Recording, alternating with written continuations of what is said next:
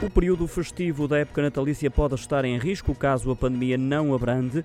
Há uma possibilidade forte do governo aplicar medidas mais duras no Natal e na passagem de ano se os casos diários de Covid continuarem a subir nas próximas semanas, revela o Correio da Manhã, que aponta ainda que o objetivo nesta fase é tentar impedir que o país atinja em janeiro novos máximos, como aconteceu no início deste ano. Para já está a ser eh, novamente equacionado o uso obrigatório de máscara na rua. Marcelo Rebelo de Sousa fez esse pedido ontem. Os testes rápidos e a limitação da lotação dos espaços, como no caso dos restaurantes, se não for o suficiente para estancar esta onda crescente de casos diários, os festejos da passagem de ano podem ser suspensos tal como em 2020, para evitar ajuntamentos e a aglomeração de pessoas. Apesar da taxa de vacinação de 90%, o Primeiro-Ministro não quer uh, correr uh, um risco semelhante ao do ano passado, quando o número de casos disparou em dezembro e ficou fora de controlo em janeiro.